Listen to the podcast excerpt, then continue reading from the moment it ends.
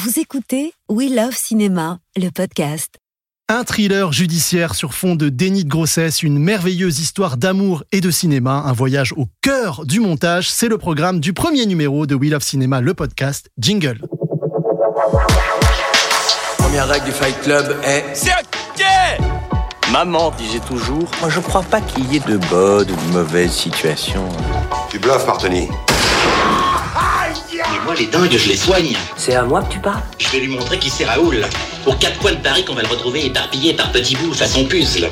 Vive le cinéma Bienvenue les amis du grand écran, je suis Médio Maïs, j'aime le cinéma depuis que j'ai découvert Édouard Romain d'Argent dans un vidéoclub de Dakar au Sénégal quand j'étais ado. Et là, tout de suite, maintenant, je suis heureux, mais alors heureux d'être avec vous pour parler cinéma. Sans plus tarder, place à l'invité principal. Allez, point trop de suspense. Mon invité principal de ce premier épisode, c'est Géraldine Naka. Géraldine, bonjour. Bonjour Mehdi. Tu peux pas imaginer comme je suis ravi de te recevoir. Alors Vraiment. moi, moi plus.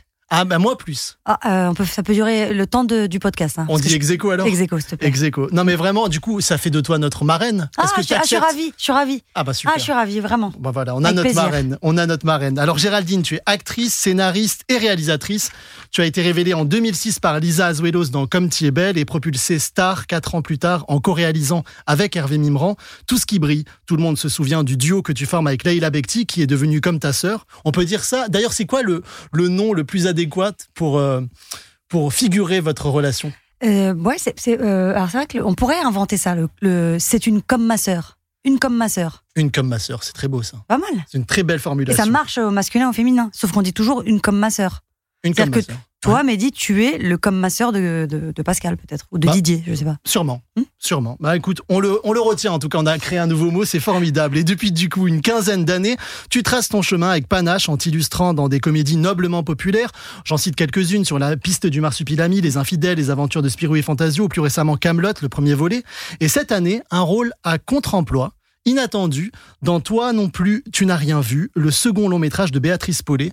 Tu y incarnes une avocate qui défend son amie, laquelle est accusée d'avoir tenté de tuer son nouveau-né. Pourquoi Géraldine avoir dit oui à ce contre-emploi autour du sujet du déni de grossesse? Précisément parce que je ne savais rien du déni de grossesse et qu'en lisant ce scénario, j'ai appris un tas de choses et je me suis dit, tiens, il y a moyen de parler de choses qui m'intéressent, c'est-à-dire encore une fois la sororité, puisqu'il s'agit d'une avocate qui va défendre son amie. Et euh, je trouvais l'enjeu incroyable de filmer le déni, quoi. Comment on filme le déni Euh, Le titre du film, c'est Toi non plus, tu n'as rien vu, mais on Oui. s'aperçoit tout au long du film que si on s'entend pas, si on s'écoute pas, on peut encore moins voir les choses. D'ailleurs, le, ça le m'intéressait. titre, le titre, il dit quelque chose. Toi non plus, tu n'as rien vu parce que quelque part, qui voit? Absolument, c'est ça. Il n'y a, pas question. que la, victime, c'est celle qui, qui subit ce déni de grossesse, certes, et en l'occurrence dans le film, elle va aussi devenir le bourreau, présumé.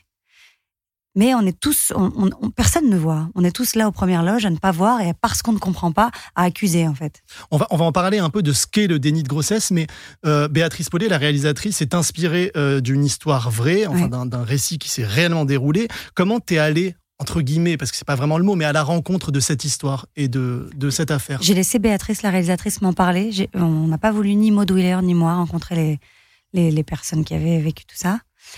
Et euh, euh, Béatrice, la réalisatrice, a, ré- a réalisé pas mal de documentaires sur le déni de grossesse. Donc elle avait beaucoup de témoignages à partager euh, autour de ça. Donc on a beaucoup parlé de ça. Et puis après, on a surtout euh, dû euh, bah, les jouer, ces scènes.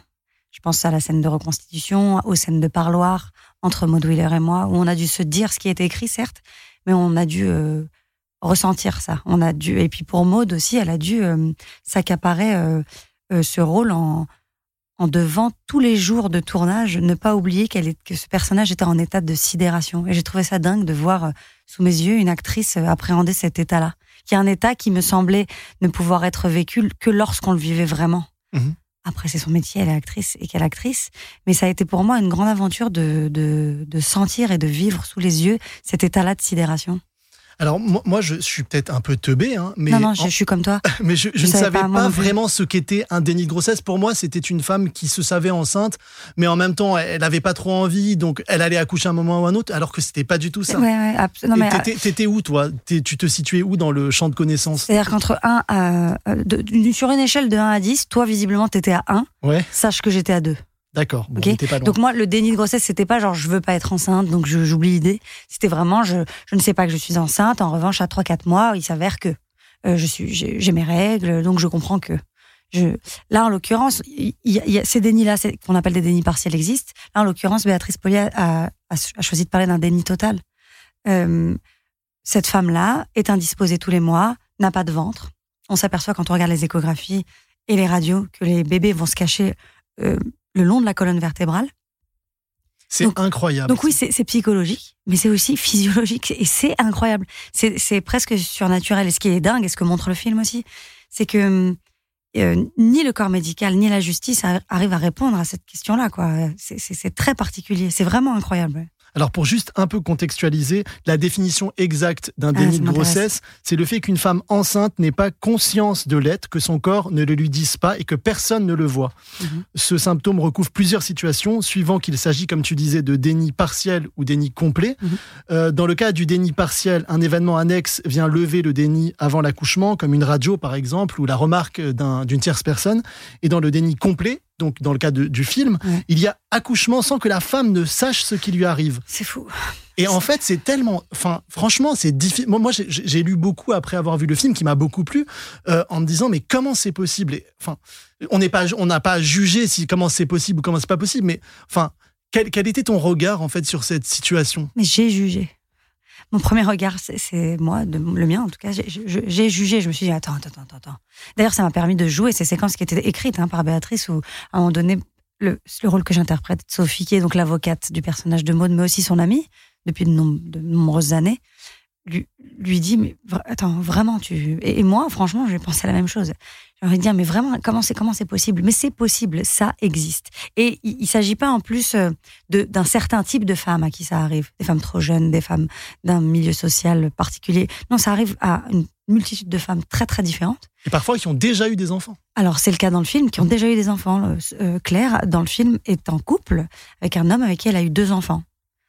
C'est c'est quand même... Oui, parce qu'on pourrait croire que ce sont des adolescentes ou des femmes Exactement, un peu c'est ce que je croyais moi par exemple. Ouais. J'étais assez convaincue de ça et pas du tout. Et euh, en faisant le film, d'ailleurs le film est dédié à un, un scientifique, un professionnel qui a, qui a parlé de, de ça et qui a raconté Le aussi. docteur Félix Navarro. Merci de rappeler son nom que j'avais oublié. Félix. Navarro qui a créé l'association française pour la reconnaissance du déni de grossesse. Voilà, c'est ça. C'est bien de le reconnaître parce que le reconnaître, c'est aussi encore une fois euh, placer euh, ces femmes-là au bon endroit parce qu'elles sont, encore une fois, elles sont victimes et on. Et, et là, en l'occurrence, dans le film, elle est placée comme étant forcément le, le bourreau, puisqu'elle a, puisque le, le chef d'accusation, faut le rappeler quand même, c'est, c'est homicide volontaire sur personne de moins de 15 ans. Mhm. Et comme cette femme ne savait pas qu'elle a couché, elle ne sait pas qu'elle a tué. Enfin, qu'elle a tué, qu'elle a essayé de tuer, puisqu'en fait, elle a essayé de nettoyer cette masse qui est sortie d'elle en se disant, je vais mettre ça dans un sac poubelle et puis je vais aller jeter ça à la poubelle. Mais c'est incroyable parce qu'on parle de dissociation entre le réel et, et ce qui se passe. En fait, elles sont plus du tout dans leur état normal et du coup, c'est une, une pathologie en fait. Bah, disons que déjà, euh, comment vous dire, accoucher, on est- quand on sait qu'on va accoucher, lorsqu'on accouche, on n'est pas vraiment dans notre état normal. Alors si vous accouchez et que vous ne savez pas que vous êtes enceinte et donc vous ne savez pas que vous accouchez, imaginez. Euh, enfin non, on peut pas imaginer en fait l'état dans. le- Donc euh, effectivement, c'est de fait c'est compliqué quoi. C'est dingo parce que je rappelle, donc euh, les, les règles peuvent continuer à avoir Ouais, lieu, le ventre ne gonfle pas du Ouais. tout. C'est, ça a l'air d'être de la science-fiction Mhm. et pourtant c'est réel. Non, mais c'est c'est c'est incro- c'est incroyable. C'est pour ça que c'est quand j'ai lu le scénario de Béatrice, je me suis dit c'est intéressant que le cinéma s'empare de ce genre de sujets-là, qui sont des sujets souvent qu'on traite dans Capital, quoi, ou zone interdite. Exactement. Et, et, et moi, j'avais envie aussi de, de voir le cinéma s'emparer de ça, quoi. C'est quoi le déni? C'est quoi l'ab- l'absence, quoi? Quand on voit pas, parce que le cinéma c'est l'endroit où on montre. Quand on voit pas, comment on fait pour le montrer? C'est ça qui m'a intéressé. On a un, un petit message là à envoyer pour toi. Salut Géraldine, c'est moi, Béatrice. Je voulais te faire un petit coucou et te remercier pour ce tournage heureux, pour euh, ta bienveillance, ta disponibilité. Je me souviens aussi de notre première rencontre, pleine d'émotions. C'est un moment qui m'a beaucoup marqué. Ben, je voulais te remercier pour tout ça. Merci Géraldine. Mais quelle voix elle a? Oui, Incroyable c'est, ce, que je me suis dit en recevant la Incroyable. note. Incroyable, merci. euh, ça me fait plaisir de l'entendre. Bah, c'était, c'était ma patronne pendant plusieurs mois. Ça l'est toujours, hein, jusqu'à temps que le film sorte. C'est ma patronne, Béatrice. Ça me fait plaisir de l'entendre euh, parce que parce qu'elle a vraiment porté ce film comme bon, tous les metteurs en scène font ça, mais aujourd'hui, porter des, des films de ce genre-là, euh, c'est- le sac à dos est lourd. quoi. Parce qu'il y a le sujet, fabriquer. Géraldine, mais il y a aussi la rencontre avec une personne aussi. Il y a d'abord la rencontre avec une personne. On va pas se mentir. Je crois que tous les, les comédiens que tu dois rencontrer, Mehdi, te disent la même chose, non? Ah bah tout le temps. La rencontre avec un metteur en Ah, c'est scène. décisif. Bah, je C'est- crois que c'est décisif, ouais, parce que évi- évidemment, le tournage, c'est la partie émergée de l'iceberg, parce que ça dure quoi? 8 semaines? 6, 8 semaines Vaut mieux bien s'entendre. quoi. Vaut mieux bien s'entendre, mais il faut surtout avoir envie de, de, de- d'aider cette personne-là à, à raconter son histoire au mieux. Donc, euh, il faut savoir, euh, faut savoir euh, euh, être en, en cohésion, symbiose. quoi, en symbiose, ouais. Est-ce que ton, ton regard a, a- a changé sur, sur, le, sur ces femmes-là, sur, sur ces femmes qui, qui commettent à nos yeux l'irréparable Parce que pour nous, c'est l'irréparable quand on ne sait pas ce qui se cache derrière, en Ouais. fait. Tu sais, c'est marrant parce que je, avant de faire ce film, je j'avais jamais rencontré de femme qui avait fait des, des nids de grossesse. Puis juste après, là, euh, enfin là, il y a récemment, je suis en tournage en ce moment, et euh, puis on a des scènes avec plein d'acteurs comme ça. Et puis j'a- j'arrive sur un décor, et c'est un décor de feu de camp. Et donc on est une dizaine d'acteurs, et puis on me dit tiens Géraldine, assieds-toi là. Ah non non attends attends non mets-toi là, c'est mieux pour la lumière. Ah non excuse-moi, assieds-toi là à côté de Pierre. Puis je suis à côté de Pierre Ninet, puis à ma droite il y a une jeune femme. Donc on m'a changé d'accord trois fois de place. hein. Il y a une jeune femme, et je vais tourner deux jours dans ce décor euh, à côté de cette femme du coup, puisqu'on maintenant on est censé être raccord. Puis on parle et puis euh, mon fond elle voit mon fond d'écran, c'est ta fille, ouais ouais. Ah moi, elle fait oh, bah toi c'est ton fils. ouais. Puis elle m'explique qu'elle a fait un déni de grossesse. Et c'est la première femme que j'ai rencontrée qui a fait un déni de grossesse. Alors je sais pas si c'est parce que j'ai fait ce film que mes questions ou que le, le regard que je pose sur les gens est différent et donc du coup je pose des questions différentes. Mais voilà, j'en ai parlé avec elle longuement puisqu'elle m'accompagne sur ce, tour- ce tournage et je me suis dit c'est dingue quand même. Et c'est marrant parce que tu n'en avais pas rencontré. Non, pour- avant non. C'était un choix délibéré? Bah, C'est-à-dire qu'on en a parlé avec Béatrice et elle nous a proposé, surtout pour Maud, qui vit le, le Mhm. déni dans le film. Et euh, Maud a- ayant refusé, j'ai suivi en disant allez, on y va, puisque euh, c'est des personnages qui, qui découvrent ça et qui savent pas tellement comment l'appréhender. Donc c'était, euh, je pense que Maud avait raison de dire non, non, on y va blind, quoi. Mhm. Alors le scénario a été relu par des médecins, des Ouais, avocats, ouais, à des juges d'instruction, des experts psychiatriques et Ouais. obstétriciens. Est-ce que toi, en, en le lisant, t'as ressenti ce Oui, souci de véracité? En plus, elle vient du documentaire, donc il y a tout un souci de vérité dans le film. Oui, vraiment. C'est pour ça d'ailleurs que quand je te disais tout à l'heure, j'ai lu le scénario, quand je l'ai fermé, le premier, ma première question, c'était euh, c'était co- combien de temps de travail pour euh, pouvoir documenter à ce point ce film? Et euh, bah, j'ai eu la réponse, c'est 8 ans, quoi.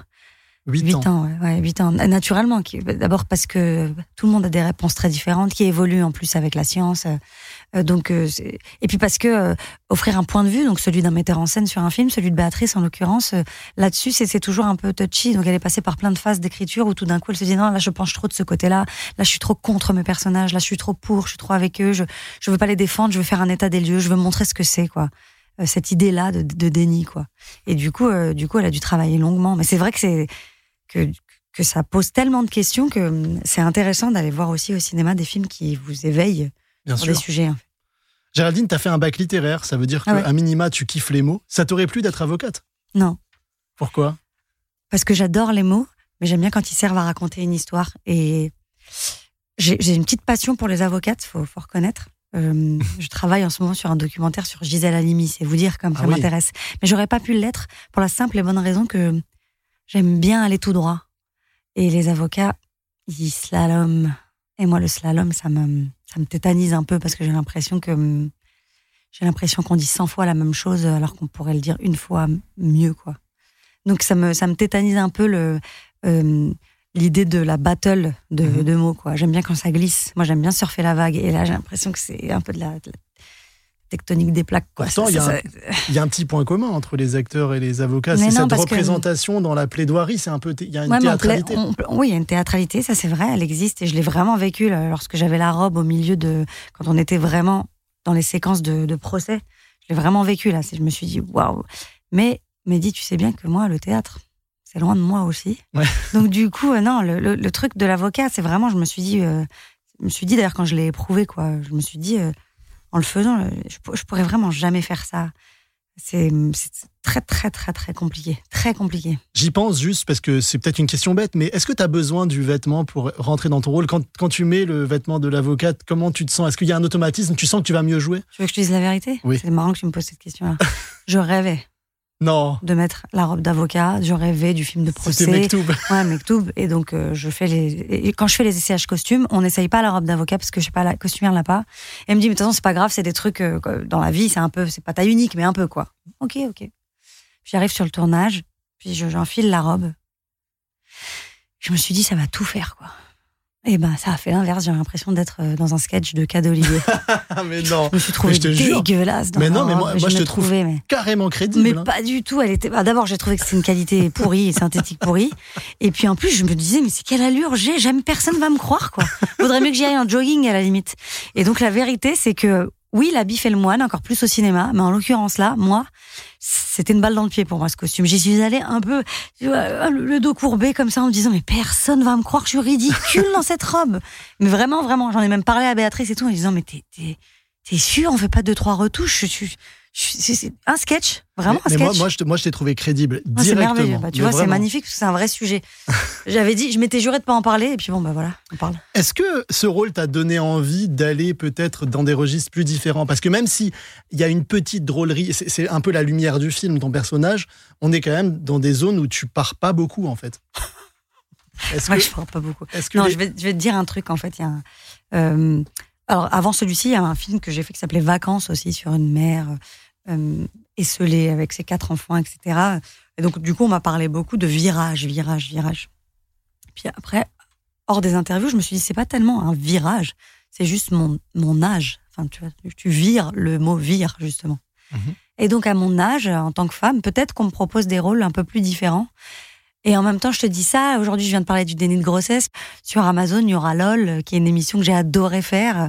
Et avec euh, tout un tas de stars. tout un tas de stars, mais surtout un tas de copains et de où il fallait s'empêcher de rire. Donc, donc euh, je crois que je crois que, je suis, que quand on est acteur, on est on est fait pour pour dire plein de trucs de avec des couleurs très différentes. Et c'est vrai que moi, j'ai voulu me coller à ça aussi parce que bah euh, je vieillis, donc j'ai d'autres choses à dire et que comme je sais pas les dire forcément comme ça dans mes propres films, je vais les dire comme ça chez les autres. Mais je m'aperçois aussi que je dis toujours la même chose, quoi. Faire tout ce qui brille. euh, J'aide ma copine à sortir de sa condition et toi non plus, tu n'as rien vu. C'est sensiblement la même chose, mais c'est un thriller. De l'autre côté, c'est une comédie. Mais tu vois, j'ai l'impression que finalement, je choisis les. Enfin, finalement, c'est pas très éloigné tout ce que je veux raconter chez les autres ou chez moi.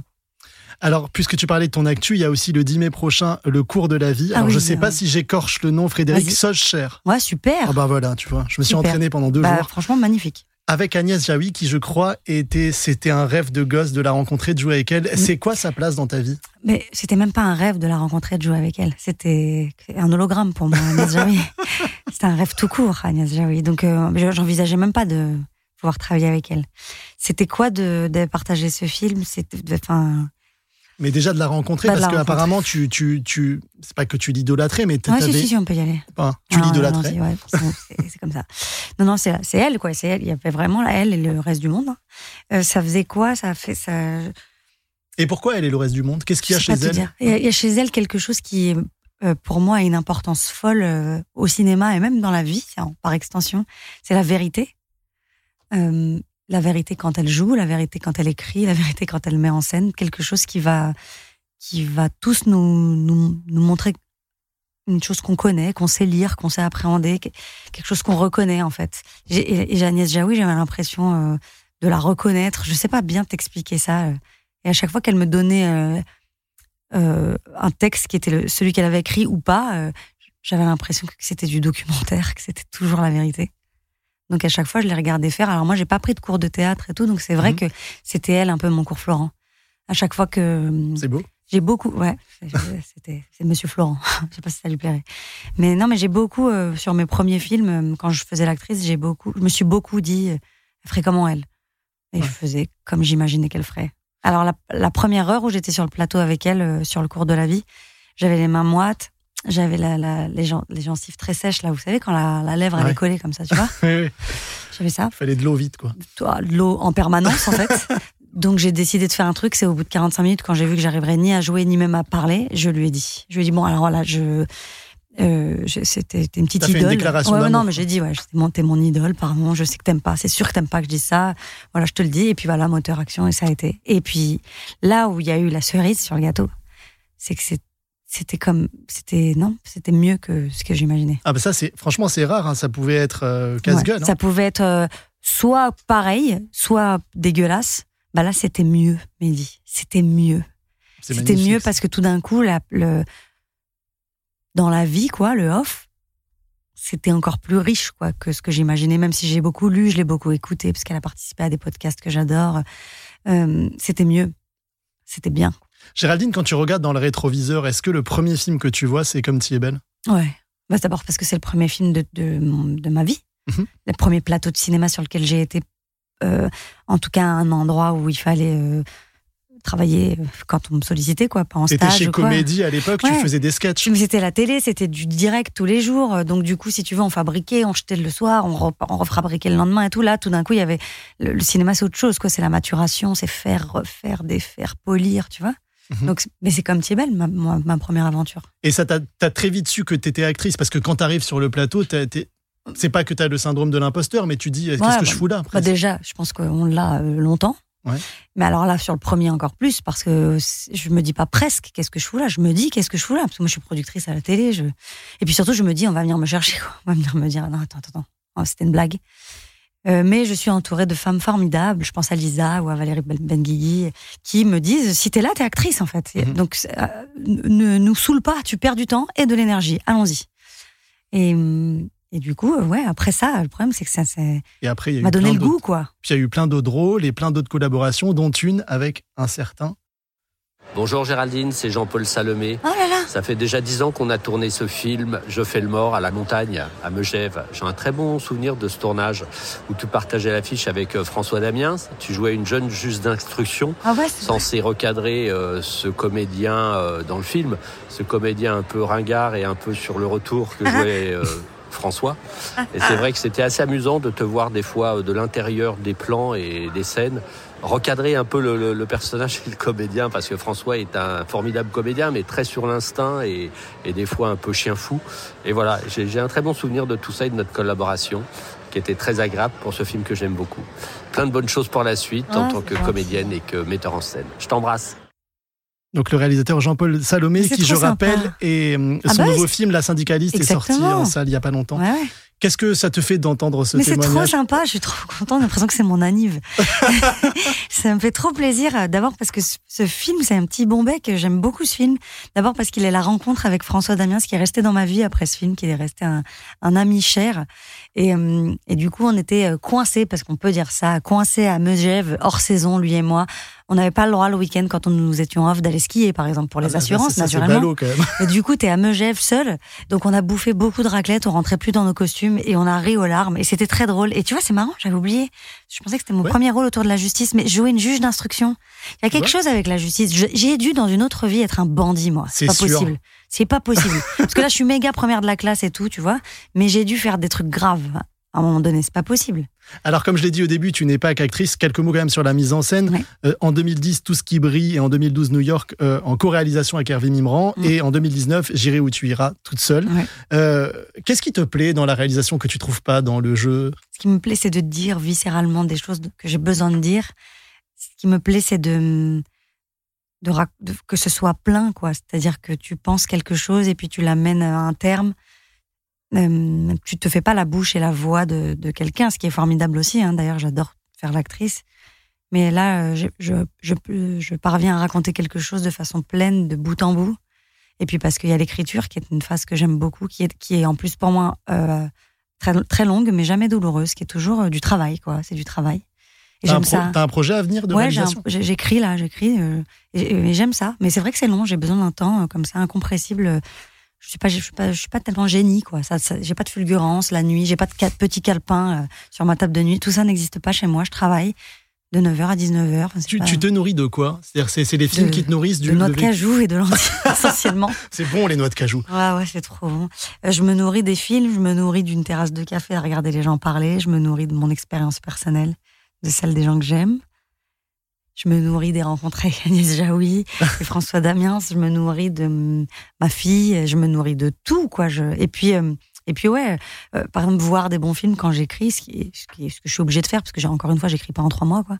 Ça me galvanise de dingue. J'adore ça, j'adore ça. C'est une question un peu difficile quand on te la pose, mais c'est quoi les derniers trucs que tu as aimés au cinéma, les derniers films Euh, les derniers Qui films- t'ont Ouais, nourri. c'est difficile. qui m'ont nourri. Ouais. Hmm, je dois reconnaître que j'ai pris une, une sacrée tarte au cinéma euh, quand j'ai vu La Nuit du 12. C'est Ah, bien. hein. Ah ouais, Dominique Molla, j'ai pris, j'ai pris une petite tarte. 6 ouais. César. Ah ouais, tant mieux, bravo, super, mérité, super. Euh, j'ai adoré le film de Louis Garrel aussi. Euh, non, j'ai pris plein de tartes. J'ai euh, beaucoup aimé. j'ai beaucoup. Alors je vais, je vais dire le nom de l'actrice parce que tout ce qu'elle a fait cette année m'a plu. J'ai, beaucoup aimé tous les films avec Virginie cette Ah. année. Virginie. Efira. Je, je suis le président mondial de son fan club. Donc Eh ben écoute, alors je suis ta première ministre. On serre ça, on serre la Ah bah, main. avec grand plaisir. Premier ministre parce que franchement, euh, euh, j'ai- tout aimé. Donc euh, je salue le travail exceptionnel des metteurs en scène qu'elle- Donc on avec parle qui elle des enfants des autres de Ouais. Rebecca Zlotowski, Voilà. Revoir Paris, Ouais. de d'Alice Vinocourt, Ouais, entre autres. Beau hein. Jungle. Beau il y en a- non, mais il y en a plein. Euh, m'a fait rire parce qu'elle elle a dit j'ai fait 68 films cette année, c'est normal que Et tu as joué avec elle d'ailleurs dans un film de Marion Vernou Exactement. J'ai joué avec elle dans un film de Marion ma- qui s'appelle comment d'ailleurs? Et ta sœur, et ta sœur. qui était super d'ailleurs. C'était l'adaptation d'un film américain euh, qui était. C'était Hump Day, non? Ouais, exactement. Fortiche. De toute façon, je savais que t'étais fortiche. Et euh, Je c'était. prépare un peu quand même. Ouais, non, ouais, c'est ça. tu. C'est inné, c'est inné. Non, et, et voilà. Bah, alors, c'est vrai que j'aime cette fille. Voilà, je, je l'aime. Virginie, je t'aime. Depuis un moment, depuis très longtemps. Mais, euh, mais euh, j'arrive à dissocier l'actrice de la femme et je trouve que c'est une immense actrice. Alors, dans mon entourage, j'ai beaucoup de chance euh, parce que j'ai beaucoup d'amis et de femmes qui sont en plus d'immenses actrices. Et à chaque fois, je suis saisie quand je les vois. D'abord, souvent, j'arrive à les oublier au cinéma. Alors ça, c'est un sacré Ça, c'est dur, non? Ouais, c'est un sacré. bah, Quand tu que- vois Leïla ou Virginie. Parce que c'est les, me- c'est les meilleurs. Ouais, je cherche pas. non, mais c'est vrai. Là, la- le dernier. le- Non, mais il n'y a pas un moment où tu dis, non, mais là, c'est là, c'est Leïla, là, c'est Virginie. euh. Alors si, si, parfois ça arrive, mais tu vois, le truc qui m'a vraiment saisi comme ça, c'est euh, quand j'ai vu Rien à foutre avec Adèle, qui, qui est une amie très proche. Et j'ai pas eu le temps de voir le film quand il est sorti, tu connais, ça va vite, ça passe, tchic-tchac. Puis j'avais vraiment vécu le tournage avec elle, parce qu'elle faisait des allers-retours. dans lequel elle incarne une hôtesse de l'air d'une compagnie low cost. ouais, c'est ça. Et du coup, j'étais beaucoup avec elle, donc je la voyais, je voyais la, la difficulté de ce tournage-là. Et puis après, le film sort un an après, et puis je sais pas, la vie, quoi. Et du coup, à un moment donné, il, il arrive en VOD, et je me dis, ah, quand même, je suis, je suis sur mon canapé. Je lui dis même pas que je vais le voir, parce qu'on se dit pas ces trucs-là, c'est entre copains, on se dit pas, tiens, allô, je vais voir ton film, non. puis je le regarde, puis je suis seule ce soir-là, ma fille dort, euh, je, suis- je suis seule. Euh, et, et vraiment, en vrai de vrai, c'est pas une vue de l'esprit, quoi. J'ai, pleuré Cassandre. Elle s'appelle Cassandre dans le film, et j'ai pleuré Cassandre dans ce film. J'ai oublié Adèle, quoi. J'ai, Elle est magnifique. Elle a été nommée au César d'ailleurs. incroyable, ouais, euh, franchement, euh, incroyable. Et ça, je l'ai vécu très fort. Voilà, C'est mon dernier, euh, ma dernière grande émotion, elle était, euh, elle était euh, sur ce personnage-là notamment. Alors, on va conclure cet entretien avec l'interview I Love Cinéma. Ah oui. C'est six petites questions. Vas-y, vas-y. Faut répondre Et vite ou quoi J'ai faut- peur. Faut répondre vite, comme tu peux, peut- peut-être plus courte, spontanément. Le film qui t'a fait aimer le cinéma, Géraldine? Les parapluies de Cherbourg. Pourquoi? Parce que on dit, parce que voilà, Jacques Demy, c'est pareil qu'Agnès Jaoui, il dit la vérité et pour autant, il habille euh, ses personnages principaux euh, avec des tentures murales, euh, des, c'est en couleur, c'est enchanté, et, et, et, Et c'est déchirant, et c'est déchirant, déchirant. absolument. La personne qui t'a fait aimer le cinéma, Mon grand frère, Éric Toledano, qui est un grand cinéaste aussi. hein, c'est Olivier Nakache, bien entendu. Mais euh, ouais, ouais, qui est un Ah, grand putain, en plus, Ouais, mais parce que tout le monde me dit embrasse tes frères, m'embrasse tes frères. Mais euh, tu vois, ça marche avec tout le monde. ça a marché complètement. Euh, non, mais euh, d'ailleurs, Eric Toledano aussi. Non, mais mon grand frère, mais avant qu'il soit le cinéaste que vous, vous connaissez, il était, il a toujours été mon grand frère. Et il était un grand frère qui regardait, euh, qui enregistrait des films sur des cassettes VHS et qui attendait que tout le monde dorme à la maison pour les mater tranquillement. Et puis, bah, moi, j'avais du petit couloir, je le regardais comme ça, je me disais, qu'est-ce qu'il mate? Donc, c'est lui qui, qui m'a fait aimer le cinéma parce qu'après, du coup, j'allais voler ses cassettes.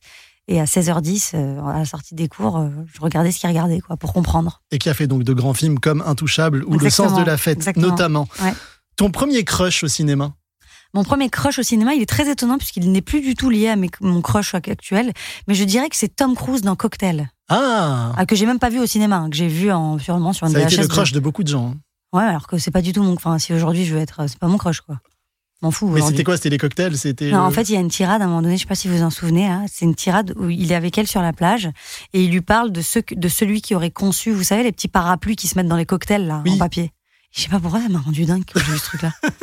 J'ai dit, je veux qu'on me drague comme ça, je veux qu'on me parle idée, de ça. J'ai adoré. Alors, la salle de cinéma que tu aimes plus que tout? Alors, elle n'existe plus. C'était une salle de cinéma euh, dans une galerie commerciale à côté de chez mes parents en quatre temps à la Défense. Et maintenant, ils ont fait un UGC. Elle a été. euh, Ça s'appelait comment? Ça s'appelait les quatre cinémas. D'accord. Ouais. Ah oui. Mm. Un film dont tu te souviens particulièrement là-bas? Bah, j'ai vu tous les Disney avec mon père là-bas déjà. Et euh, un jour, bon, miscast, on, on savait pas trop. J'avais genre 10, 11 ans et mon père m'a amené voir Pretty Woman. J'ai eu envie de crever. Pourquoi? Parce qu'en fait, c'est quand même l'histoire d'une prostituée. Il y a une scène un peu sexo, machin. Ouais. Et J'étais avec mon père alors qu'on pensait aller voir un truc. euh, Julia Roberts, c'est trop sympa, quoi. J'ai envie de crever. Le film qui exprime le mieux le sentiment amoureux. Bon, alors chez Jacques Demy, on est bien, mais euh, le sentiment amoureux. euh, Oh là là, il y en a plein, non? Euh, Brokeback Mountain. Ah, quel film Ah, incroyable. C'est déchirant quand même. hein. Ouais, de toute façon, le sentiment amoureux, on a envie d'être déchiré. hein. oui. Non Sinon, Bah, c'est mieux de on se faire chier. recoudre après, mais par contre, Oui, si on on se fera recoudre, bien sûr. Évidemment. Mais bon, le temps du film, on... ouais. Oui, Quel oui. film? Donc un film de Ang Lee. Ouais. Et une déclaration d'amour au cinéma que tu as envie de faire là en une phrase. Qu'est-ce que tu aimerais dire au cinéma si tu pouvais t'adresser à lui? Alors, j'ai un truc qui me vient, mais qui est pas du tout. euh, Vas-y. Parce qu'on a parlé d'Agnès. J'ai envie de dire, on sent pas le cul des gens comme ça. c'est une vraie déclaration d'amour, je trouve. Bah, de prévenir. euh, Enfin, alors c'est une. ré- Ah, pardon, parce que quand même, c'est une réplique de Didier. hein, c'est Oui. Jean-Pierre Bacry qui, dit ça à Alain Chabat lorsqu'Alain Chabat euh, se vit comme un chien. Il est, Mhm. il est un homme dans la peau d'un. Dans, dans la peau d'un chien? Non, Il, est, un chien dans, la peau d'un homme. Il est un chien dans la peau d'un homme.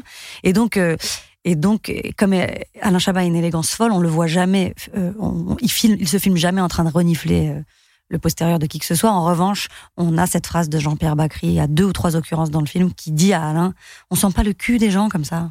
Et, je trouve une- que c'est une très belle déclaration d'amour. et c'est une manière de conclure tellement élégante et Oh, géniale. Géraldine. Merci. Merci beaucoup, Géraldine, d'être venue super sympa infiniment. Je rappelle que toi non plus, tu n'as rien vu de Béatrice Paulet, dans lequel tu partages l'affiche avec l'excellente Maud Wheeler, est actuellement en salle. Donc n'hésitez pas. Et maintenant, ils font le cinéma, surtout elle, l'une de nos plus grandes monteuses. Laure Gardette, bonjour. Bonjour. Comment ça va?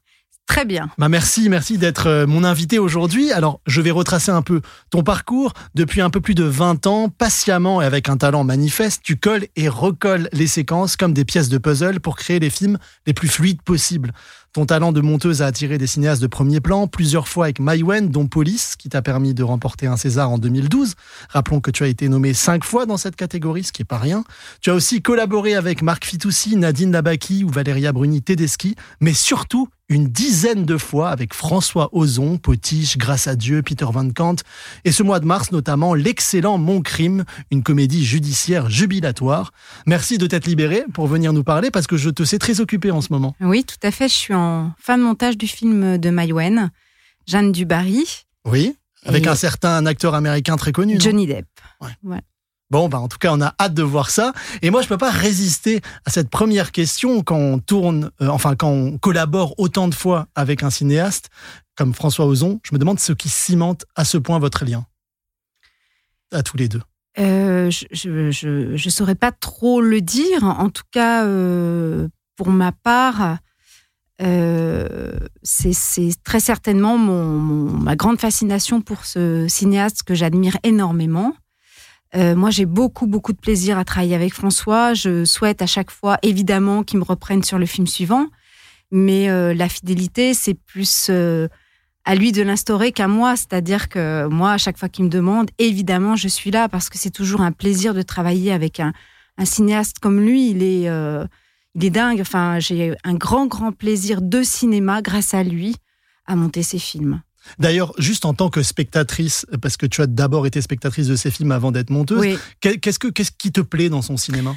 Alors, écoute, pour dire vrai, ça François ne le sait pas, mais par exemple, Sous le sable, j'ai dû le voir quatre fois au cinéma. J'ai été fascinée, j'étais très émue par ce film. Je connaissais pas François Ozon. Enfin voilà, c'était, il avait fait aussi Les Amants criminels. Mhm. Moi, l'univers du conte de ce film m'avait aussi beaucoup marqué, euh, euh, ému. Mais Sous le sable, ça, Avec Charlotte Rampling, ça a marqué magnifique. quelque chose pour moi. Vraiment, j'ai, vu ce film, je l'ai jamais dit, mais j'ai dû le voir au moins quatre fois en salle.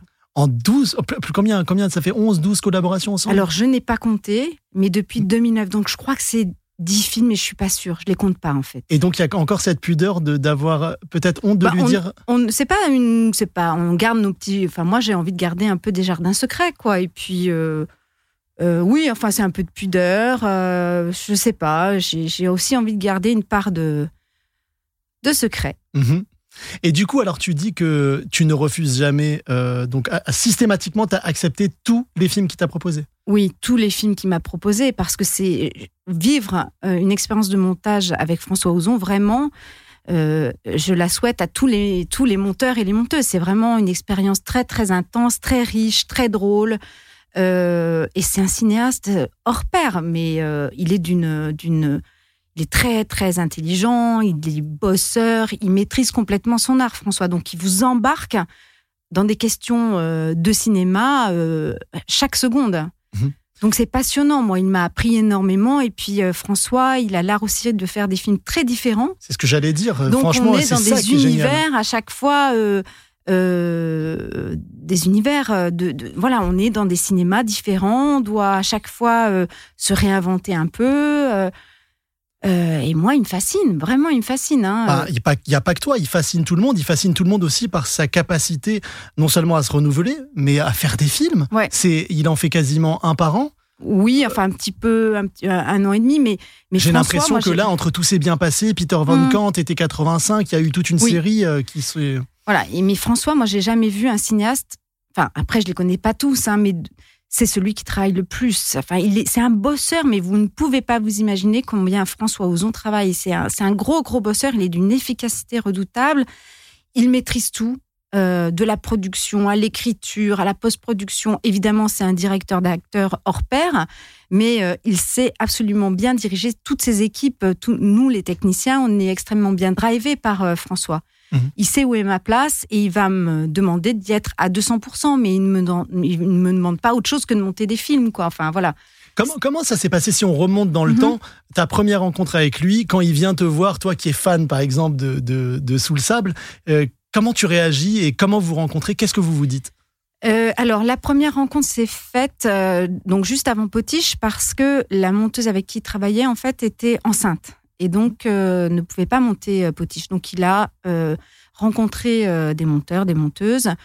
Et moi, en fait, c'est c'est Judith Godrèche qui a parlé de moi à François Ozon. Euh, Judith Godrèche, en fait, je lui avais rendu un petit service, euh, voilà. Mhm. Et euh, il se trouve que dans mes débuts de monteuse, j'ai monté aussi beaucoup de documentaires. Et euh, parmi les, les réalisatrices de documentaires avec qui j'ai travaillé, euh, il y avait une amie de, de François euh, avec qui il avait fait la Fémis. Donc, bon, ça a sans doute peut-être aidé, je ne sais pas. En tout cas, il m'a choisi. Euh, voilà, la rencontre s'est faite comme ça. Et, Et là, tu te retrouves devant un cinéaste que tu admires à minima en fait. Bien sûr, Mhm. oui, bien sûr. Et, et, euh, et j'ai peur. J'ai très peur, voilà, mais. Euh, mais euh, Surtout qu'il est très dans l'observation, il n'est pas forcément bavard euh, très vite, euh, François Ozon, il a un côté... euh, il est quand même très à l'aise. C'est quelqu'un d'assez. Enfin, c'est très facile d'être en communication avec lui, mais il est impressionnant. Enfin, il avait déjà. sa notoriété de cinéaste était déjà faite. Mhm. Moi, j'étais toute jeune monteuse, j'avais sans doute beaucoup de choses à prouver. Lui, plus rien, mais enfin. mais ouais, l'aventure, enfin, quand il me propose Potiche, c'est quand même. Ouais, c'est pas son plus petit film. non, et puis moi j'ai très peur, mais vous me direz, même aujourd'hui, à chaque fois que je commence un film, j'ai très peur. Même euh, que ce soit avec François, avec d'autres, euh, j'ai Peur de toujours, quoi?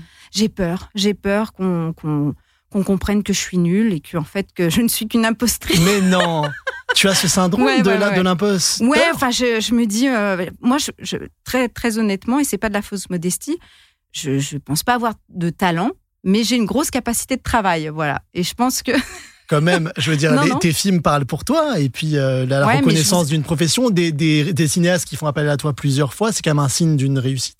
Ouais, mais je, je, bon, je devrais peut-être pas dire ça, mais pourtant je le, je- voilà, je le, je le pense. Pour rester sur François Ozon, est-ce que, puisque ça fait quand même plus de 10 films, est-ce que tu as des automatismes? Est-ce que vous êtes un peu comme un vieux couple de travail tous les deux? Alors, euh, j'espère que non. Euh, en tout cas, euh, voilà, à chaque fois, euh, euh, c'est une question pour moi. C'est-à-dire, je me dis à chaque fois, il faut pas qu'on s'installe dans des habitudes. Il faut faire attention à ça. Euh, il faut garder la même exigence, euh, la même motivation, la même passion, euh, le même voilà, y croire à chaque fois encore plus. En effet, le danger, ce serait de se laisser un peu aller, quoi. Enfin, voilà, de, de, s'installer dans une relation établie. Et, en tout cas, j'ai conscience de ça à chaque fois. Je me pose la question et, j'ai l'impression que on continue inventer une relation de travail. Euh, J'ai lu dans le Progrès, par exemple, que, que tu travailles euh, dans ses bureaux à côté de lui. Tu montes pas, pas très loin de lui. oui, je monte dans ses bureaux. Je monte dans ses bureaux et donc euh, Parce qu'il veut avoir vraiment un regard permanent sur. eux. je pense que ça fait partie aussi de, de, son efficacité de travail. C'est-à-dire que lui, il a la possibilité de, de de bien de d'être dans ma salle de montage, tout comme de recevoir des journalistes ou de continuer à écrire ou de préparer euh, d'autres choses dans son bureau et il passe euh, d'un espace à l'autre très facilement. Mhm. Voilà. Euh. donc c'est beaucoup plus efficace pour lui. Il perd pas de temps dans les transports. Il est il est là. je suis là. Après moi, c'est le montage son dans les locaux. Les préparations de son film, de ses films se font aussi dans les locaux voilà, c'est ça fait partie de l'efficacité de, François. Et comment tu gères les parce que bon, un, monteur peut dire au cinéaste, ben non non, là on la garde pas, c'est pas possible, elle marche pas cette prise. Euh, comment vous faites quand l'un est sûr d'avoir raison sur l'autre? Qu'est-ce qui, qui, capitule? Alors c'est jamais, je trouve que c'est jamais euh, euh, aussi binaire que ça. Mhm. C'est-à-dire que c'est jamais aussi tranché. C'est-à-dire que euh, moi, dans ma salle de montage, évidemment, je me dois euh, de, respecter les intentions premières d'un réalisateur. Euh, je suis un agent révélateur, en fait. Moi, j'invente rien, tout est là potentiellement. Et il s'agit de, révéler au mieux le talent de la mise en scène, le, talent des comédiens, voilà, de, celui du, du chef opérateur, etc. Et donc. Euh, Jusqu'à parfois, excuse-moi de te couper, mais mhm. corriger parfois certains acteurs ou actrices sans citer de nom qui peuvent mal jouer et, tu corriges tout ça. Voilà, c'est-à-dire que c'est vrai que beaucoup de, personnes peuvent penser que le, montage, c'est une histoire de rythme et de raccord, mais le montage, c'est beaucoup plus large que ça. Euh, c'est une question euh, de, dramaturgie. On retravaille beaucoup la dramaturgie, donc la narration du film. Euh, et je dirais que on travaille le registre émotionnel du film aussi, mais évidemment, on travaille beaucoup le jeu des comédiens. Donc, euh, un comédien fragile, grâce à la magie du montage, il peut jouer très bien. Mhm. Question un peu bête peut-être, mais euh, tu arrives à quel moment, par exemple, Ozon, c'est dès le début, il te dit ça va être toi la monteuse, avant même d'écrire le scénario, il a une idée. Oui, oui. En principe, les réalisateurs donc me contactent euh, dès qu'ils ont euh, une version euh, solide du scénario. Donc François, par exemple, me demande de lire ses scénarios avant le tournage. évidemment, je, réagis, je dis ce que je pense. J'essaye de pointer des justement des faiblesses de dramaturgie, par exemple, parce que je sais que ces faiblesses-là, quand elles sont sur le papier, on les retrouve au montage. Euh, voilà, donc on discute déjà euh, de ça et François fait son, enfin, il écoute. C'est quelqu'un qui accepte et qui accueille très bien la critique et qui euh, sait faire la part des choses. voilà, il, il, est, il est, pas déstabilisé par les critiques. il en tient compte ou pas. En tout cas, il fait son chemin. Est-ce qu'il y a un film de François Ozon que tu as pris plus de plaisir à monter qu'un autre? Est-ce qu'il y, y, a vraiment un récit qui t'a que tu as eu du mal à quitter? Euh, à chaque fois, c'est une immersion à 200%. Hein, et j'ai la chance euh, d'avoir eu un plaisir fou à monter chacun de ces films, vraiment. Je pense que le plus difficile pour moi, ça a été Franz. Euh, pourquoi? Pourquoi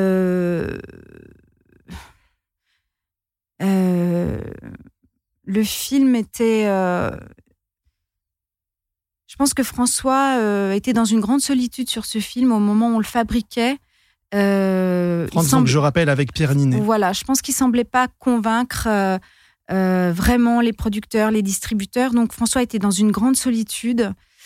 Et du coup, euh, notre rapport a été quand même assez difficile. Je, il était, il était, Il était tendu. Tendu, voilà, tendu.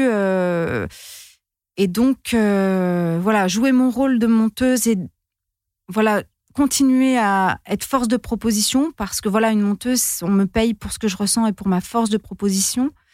il avait du mal à l'accueillir, ça. Donc, c'était très dur. Mhm. Alors plus largement, tu sembles être très fidèle aux cinéastes avec qui tu collabores. Je pense notamment à Dadine Dlabaki, Caramel, Cafarnaum ou Maïwen que tu connais depuis son premier court métrage. Enfin, premier, oui, c'est ça. Oui, premier court métrage et donc dont tu montes le prochain film, Jeanne Dubarry.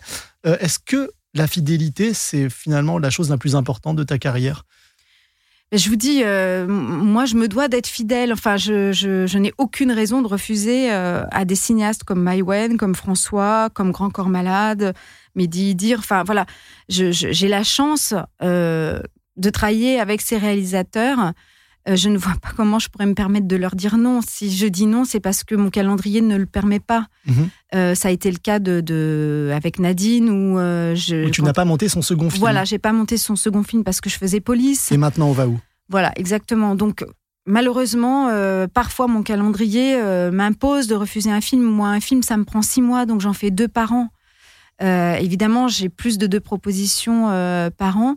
Mais euh, voilà. Et donc, t'en fais deux par an J'en fais deux par an, mais c'est vrai que vous vous rendez compte la chance que j'ai d'avoir des réalisateurs comme François Ozon, comme Maïwen et tous les autres qui me disent Est-ce que tu veux bien monter mon film? Mais oui, avec plaisir.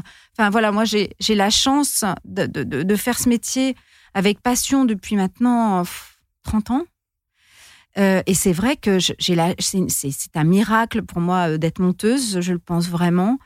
Euh, rien, rien ne me, ne me, ne me préposait à faire ce métier-là. Et je le fais avec vraiment une passion sur chaque film. Je, je, j'adore ce métier et j'ai l'impression d'être à ma place. En tout cas, sache que les gens t'aiment. Il y a une personne qui tenait à te faire un petit message. Je te laisse écouter. C'est une surprise. Coucou Malor. Je crois que tu as reconnu ma voix, c'est Nadine Lavaki. Je voulais juste profiter de cette occasion pour te dire d'abord à quel point tu me manques et aussi te dire à quel point ta présence dans ma vie est précieuse. Même si on est souvent loin géographiquement.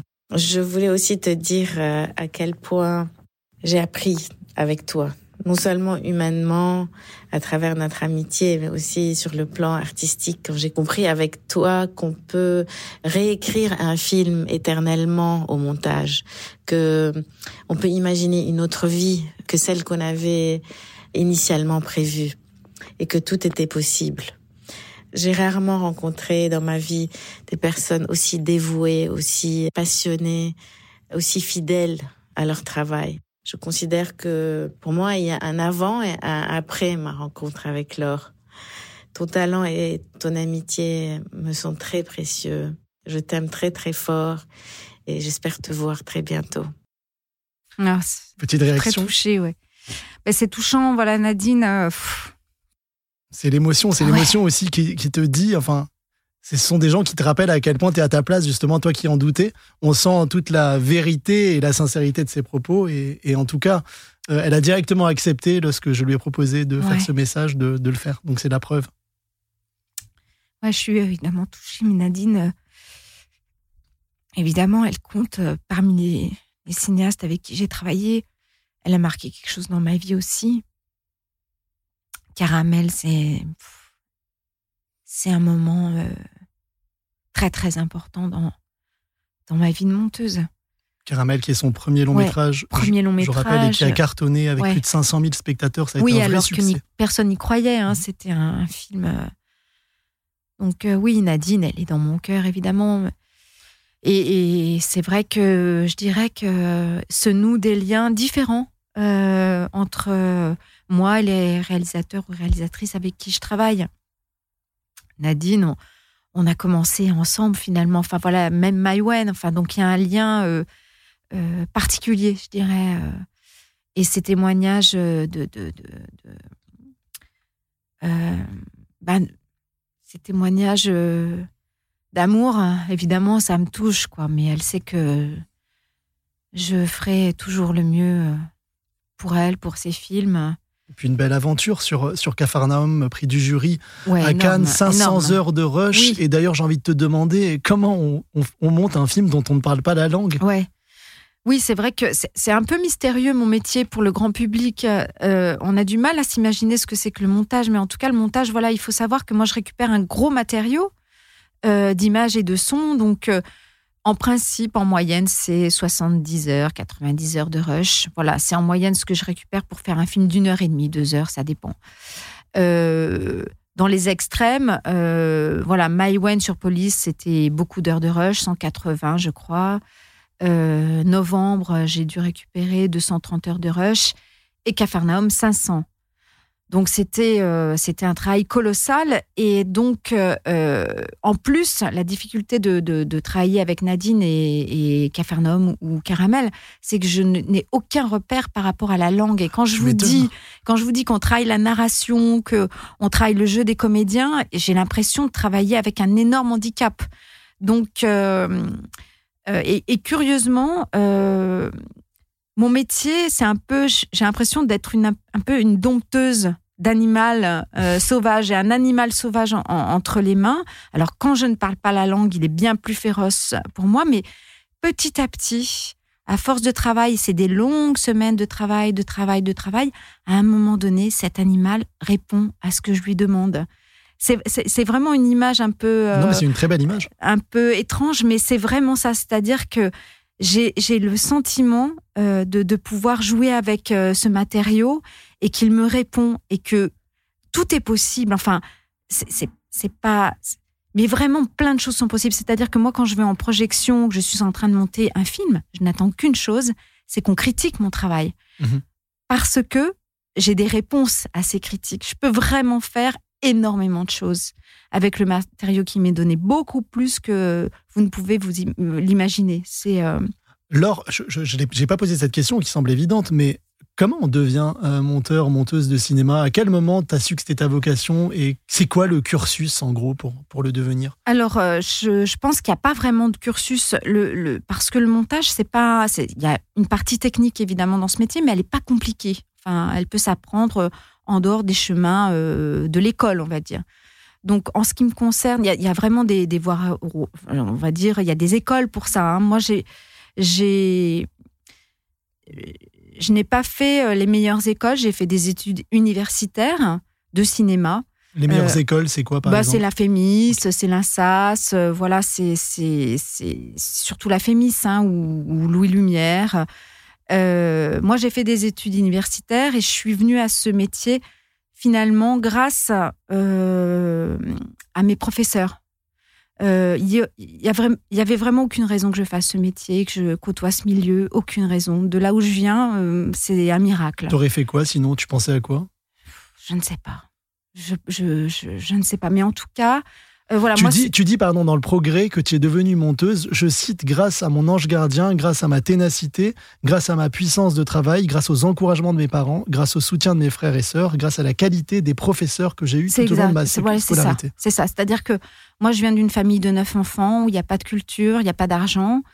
Euh, et j'ai la chance euh, d'avoir des professeurs extrêmement bienveillants, qui avaient sans doute un regard particulier à mon égard parce que je faisais, d'une, je faisais partie d'une famille atypique. Euh, et je suis allée au cinéma la première fois, j'avais 12 ans. Et c'est un choc pour moi, mais vraiment un choc. Un monde s'ouvrait et mon professeur de français l'a vu. Et il a accompagné ça. Et il a passé le relais à tous les professeurs. C'était avec quel film? Il y a eu un- une catalyse? Euh, bah c'est alors pendant longtemps j'ai refusé de le dire et puis il est ressorti le film parce que je voulais pas le revoir et il est ressorti après le, le Covid et je suis allée le voir c'est euh, Elephant Man Ah, David Lynch. voilà et je ne voulais pas revoir ce film euh, je ne voulais pas dire quel était le premier film que j'avais vu dans ma vie mais voilà c'est celui-ci et euh, quand je l'ai revu à la sortie après le Covid j'étais bouleversée parce que je me souvenais pratiquement de chaque plan.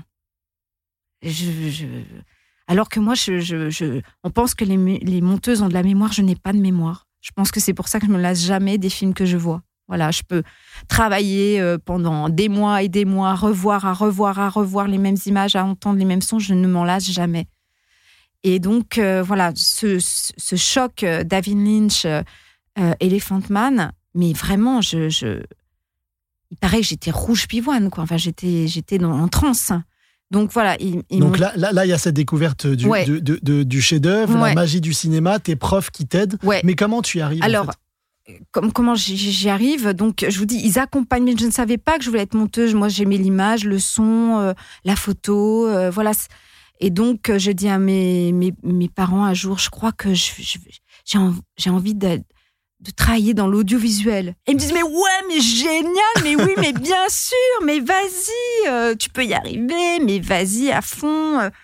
Voilà, donc euh, j'ai suivi ces- cette, cette voie-là. Je suis- Et, euh, et je vous dis, j'ai été accompagnée vraiment tout au long de ma scolarité par la bienveillance et l'attention de mes professeurs.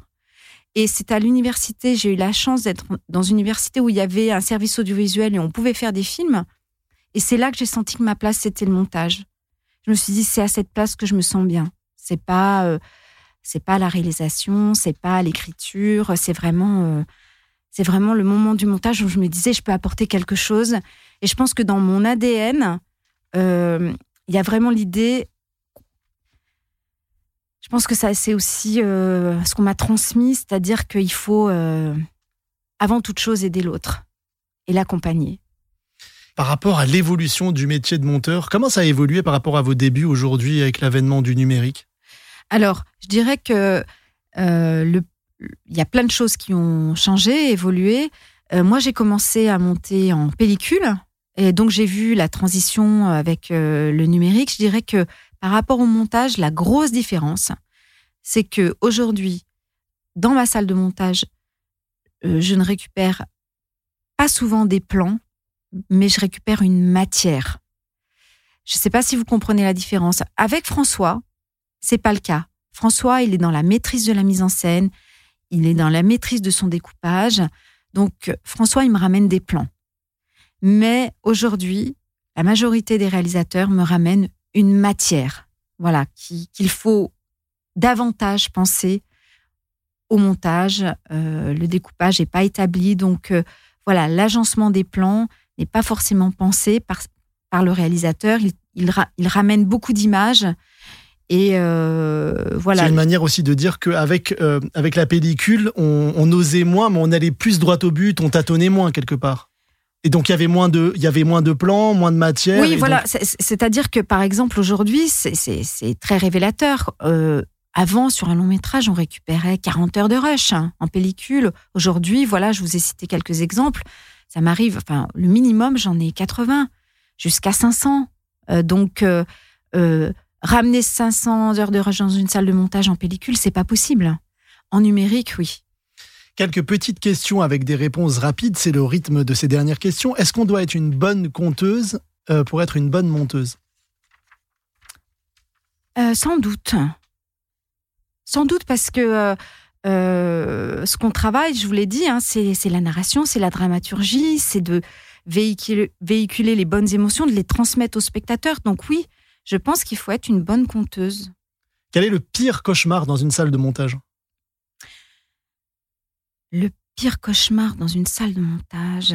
euh, moi, j'ai toujours peur, en tout cas, euh, de de- de- d'arriver à, à la fin du montage avec un réalisateur qui n'a pas euh, qui n'a pas la meilleure version du film euh, possible. Voilà, pour moi, euh, ma crainte absolue, c'est de ne pas arriver euh, à la fin du montage à traduire. à ce qu'on se dise ouais ça y est on a le film il est là c'est celui que je voulais voilà. Je crois que c'est ma crainte quotidienne. C'est quoi un film bien monté? C'est difficile à dire en tout cas euh, euh, euh, par exemple quand je vais au cinéma moi je suis pas du tout en train de penser montage je suis une spectatrice et donc je pense qu'un film bien monté c'est celui qui fait que je suis embarquée dans l'histoire qu'on me raconte et je suis embarquée par les personnages. Je pense que c'est ça la. Enfin, dès que je commence à être un peu extérieure au film, je pense que le montage est pas bon. Alors puisqu'on parle de films qui sont bien montés, là il y a devant toi une dizaine d'affiches de cinéma de films qui ont la réputation d'être géniaux en termes de montage. Je te laisse spontanément choisir quelques-uns et les commenter à ta guise. Bon alors, euh, Whiplash. Whiplash de Damien Chazelle. Voilà, Whiplash. En tout cas, euh, Whiplash, je vous disais un petit peu que voilà, je, je parlerai pas du montage, je parlerai juste de, de l'émotion qui m'a qui m'a. C'est une carte film- blanche. Voilà. Donc en fait, ce film a beaucoup marqué, ému, euh, de par la relation entre un professeur et son élève. Vous- vu ce que je vous ai raconté aujourd'hui, je pense que c'est facile à comprendre. Voilà, moi les profs ont marqué ma vie. J'ai beaucoup pensé aussi à mes professeurs quand j'ai monté dans la maison. De Puisque- François Ozon voilà, aussi. puisque c'est une relation entre un prof et son élève. Donc Whiplash, voilà, il fait partie des films où je me suis vraiment, euh, voilà, euh, reconnue. Enfin, ça me parlait directement. Une autre affiche. Alors euh, Annette, Annette, Annette. Alors vous entendez le bruit des papiers. Voilà, Tout Annette ça est réel. hein. de Léos Carax. En fait, euh, j'adore les films de Léos Carax parce que, euh, curieusement, je sais pas pourquoi, je sais pas à quoi ça tient, mais euh, à chaque fois que je vois des films de, de Léos Carax, j'ai l'impression de pouvoir projeter bien au-delà de ce qu'il me raconte. C'est-à-dire que j'ai l'impression qu'il me laisse, moi, en tant que spectatrice, une place dingue et que je brode des choses à moi euh, au-delà de ce qu'il me ra- raconte. Euh, je, crois, je crois que tu aimes beaucoup la monteuse. voilà. Nelly, euh, Et Nelly, en fait, Nelly Quétier, euh, quand à mes tout débuts, moi j'ai beaucoup galéré euh, avant d'arriver à faire ce métier. Et Nelly, en fait, m'a tendu la main à un moment donné. Euh, j'ai jamais été assistante. Euh, et c'est Nelly qui m'a proposé, alors que j'étais, j'avais déjà monté des films, qui m'a dit bon, est-ce que tu, tu voudrais euh, vivre une expérience euh, voilà, de montage sur un film entre guillemets produit normalement? Moi, je faisais toujours des films, des courts métrages, des, des, des, films un peu en dehors des circuits normaux. Et donc, j'ai dit, j'ai dit oui avec plaisir. J'aimerais bien avoir cette, vivre cette expérience. Et elle me dit, bah écoute, voilà, euh, je je peux pas te prendre comme assistante, mais est-ce que tu accepterais, ex- accepterais d'être stagiaire? Je lui dis, mais avec plaisir. Et donc, j'ai travaillé sur, euh, voilà, j'ai travaillé sur euh, Paula X. D'accord. Voilà, c'est le seul stage que j'ai fait, euh, stage montage euh, avec Nelly. et c'est quelqu'un que j'admire beaucoup. Et c'est un peu. voilà, c'est quelqu'un qui m'a vraiment tendu la main, qui m'a mis la- le pied à l'étrier et qui est une amie aujourd'hui. Une ou deux autres affiches Alors, encore? Euh, un prophète. Un prophète. Un prophète. Alors, un prophète. Donc c'est Juliette Welfling. Voilà, moi j'admire le travail de Juliette Welfling. En plus, dans la vie, elle est plutôt sympathique, donc ce qui ne gâche rien, n'est-ce pas? Et Je la connais pas, agréable. mais j'imagine. En tout cas, elle fait elle de est bons films. Il y a, il y a marrante, aussi Le a- Scaphandre et le Papillon que j'avais Exactement. adoré. Elle a beaucoup, beaucoup de talent. euh, c'est indéniable. Et euh, Un prophète, je l'ai vu au moins deux fois au cinéma. Ce film m'a beaucoup marqué. Et comme petite anecdote, en fait, quand j'ai monté La vie scolaire, une scène d'un prophète m'est revenue, la scène de l'accident. Donc de Grand Corps Malade et Mehdi Idir. Voilà, Mehdi Idir et, et, et Grand Corps Malade ont réalisé La vie scolaire. Et donc, euh, pour la scène de l'accident, dans le, La vie scolaire, euh, j'ai repensé euh, à la scène de l'accident d'un prophète et je m'en suis inspirée. Voilà. Et le scaphandre et le papillon, Ah, encore Alors, Juliette. voilà, encore Juliette. Euh, ce film, en fait, petite anecdote, c'est que quand j'ai monté Patient, euh, je savais que ce film existait, mais je ne l'avais pas vu. Et j'ai pas voulu le voir avant d'avoir monté le film. Enfin, comme si je ne voulais pas être influencée et, vraiment être connectée uniquement, euh, moi, avec euh, les images de, Grand Corps Malade et de Mehdi. J'avais peur que ce film m'influence. bon, et quand je l'ai vu, voilà, j'ai trouvé ce film merveilleux. Et, euh, Un et film de Julian Schnabel. Ouais, qui et est peintre aussi et c'est un parti pris euh, assez radical, hein, le point de vue bloqué. euh, raconter un film dans un point de vue aussi bloqué, c'est un peu une performance. C'est un peu, euh, voilà, c'était aussi l'enjeu de, de, de Patient, en fait. Tu veux, il y en a un dernier qui t'inspire? Euh, 120 bâtiments. Un dernier pour la route Ouais, de 120, Rambin ouais. Campillo. Bon, bah voilà, ça fait partie des films où je, je me dis, Ouah, qu'est-ce que Et c'est lui-même qui a fait le, montage, euh, qui a réalisé et monté le film, Ouais, Robin je- Campillo. Ouais, et je- franchement, si j'avais pu monter ce film, moi, je- j'aurais été très fière. Bon. Et j'aime dans ce film, ce qui, ce qui m'a marqué, je l'ai vu à Cannes quand il est sorti, et ce qui m'a marqué, évidemment, c'est la, c'est c'est le mélange de, de, de, de- de cet aspect très documentaire et à la fois de cette histoire d'amour complètement fictionnée. C'est un, je trouve que c'est un mélange euh, euh, risqué, mais très réussi. Je suis d'accord, moi j'adore ce film et je pense que si tu l'as vu à Cannes, t'as dû m'entendre pleurer dans la salle. Ouais, c'est possible. En tout cas, tu vois, finalement, on t'a sorti de ta grotte de montage, mais finalement tout s'est bien passé. Oui, Laure. oui, on, on va dire ça, mais c'est vrai que voilà, je, je, je, je, je- je n'aime pas beaucoup euh, l'exposition. Je préfère euh, rester dans, dans le dans le dans l'ombre de ma salle de montage. C'est plus confortable. Bah, en tout cas, merci de nous avoir offert un peu de ta lumière aujourd'hui. merci pour ton temps. On te laisse retrouver donc ta table de montage devant les images de Maïwen et Johnny Depp notamment. Et encore bravo pour cette belle carrière et ce nouveau super opus de Merci. François Ozon, Mon Crime, qui est actuellement en salle. Merci. Merci beaucoup, merci à tous. Et c'est ainsi que s'achève le premier numéro de We Love Cinéma, le podcast. Merci à nos premières invitées, Géraldine Nakache et Laure Gardette. Merci à vous surtout, auditrices et auditeurs. J'espère que cette heure de cinéma vous a plu.